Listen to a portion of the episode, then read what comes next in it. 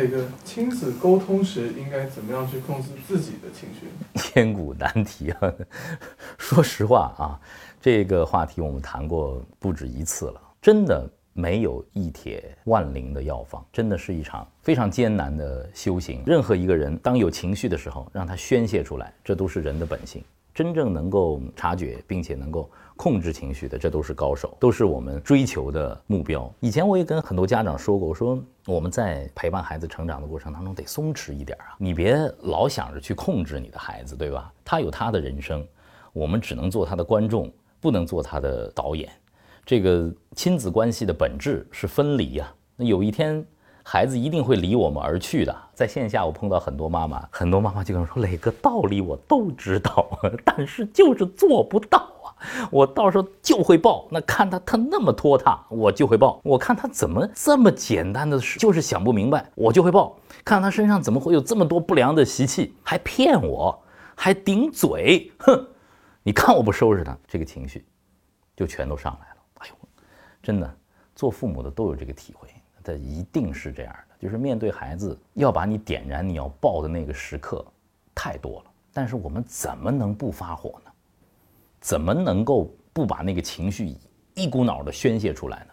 如果真的要让我对这位家长和对这个话题感兴趣的家长有一个提醒的话，我只能说，首先第一点，敏锐的做父母，敏锐的感知我们的情绪吧。你只有感知到情绪，你才能够控制它。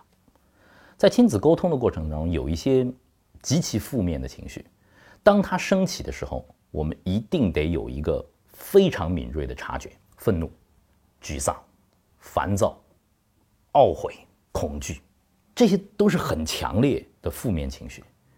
当愤怒升起的时候，当烦躁升起的时候，你一定得感觉哦，愤怒来了，叮，烦躁来了，我好懊悔。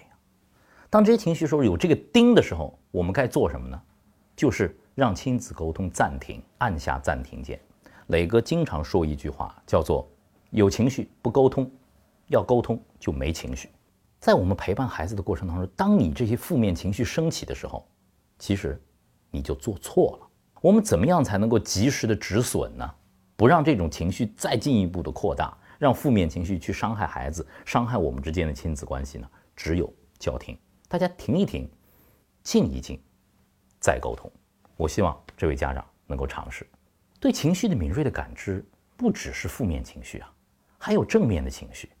比如说，你和孩子相处的过程当中，你觉得非常的愉快，你觉得很轻松，你觉得特别的自然，你觉得很温暖，你觉得特别的感激，这些都是正面的情绪。当这些正面情绪升起的时候，叮。你就要告诉他，我和孩子相处的很好，我们希望这样的亲子沟通的时间能够长一点，多一点。我们要更珍惜这样的亲子相伴的时间。有了对负面情绪和正面情绪敏锐的感知之后，你才能够尽量的去控制它。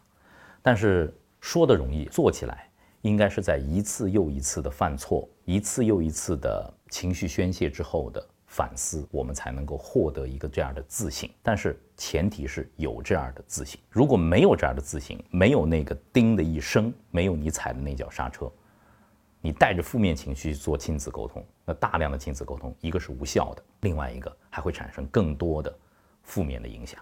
这是磊哥对你的建议啊，一家之言，希望对您有帮助。